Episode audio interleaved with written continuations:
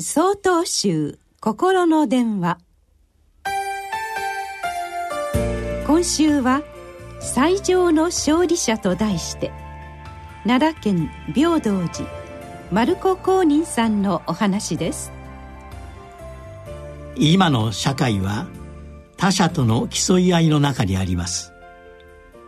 子供の頃から人よりいい学校に人よりいい会社に入り優秀な成績を収めることが勝者だと教えられます。しかし世界第3位の経済力を誇る日本は先進国の中でダントツ幸福感が低いことが調査で明らかにされています。この経済的勝者である日本は一体何を勝ち得たのでしょうか？今から2500年前にお釈迦様はこう話されました。戦場において100万人に勝つよりもただ一つの自己に勝つ者こそ実に最上の勝利者であると。このお釈迦様の言葉の背景にはこのような出来事があったのです。あるところに千の言葉を覚えた女性出家者がいました。この出家者は自分と論争できる者がいればいでよと挑戦状を叩きつけて処方を歩き回っていました。しかし彼女を打ち負かせる人はどこにもいませんでした。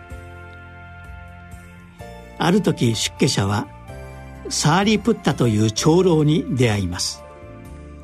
長老は彼女の質問に全て答えこう尋ねました「一とは何ですか?」彼女は答えることができませんでした。その後彼女はこの長老に出家を願い出て弟子入りを許されたのでした。彼女は誰よりも知識を蓄え他人を論破することによって自分が勝っていることを誇示していました。しかし全ての修行者を論破して勝ったとしてもたった一人自己の内側にある煩悩に勝てなければ真の勝利者にはなれないのです。世の悪を取り締まる人であっても自分の心を取り締まることができなければ同じく悪人になってしまうことと同じでしょう。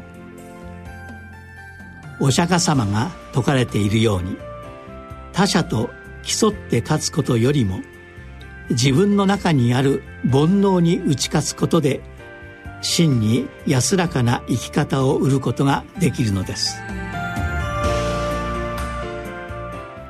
3月24日よりお話が変わります。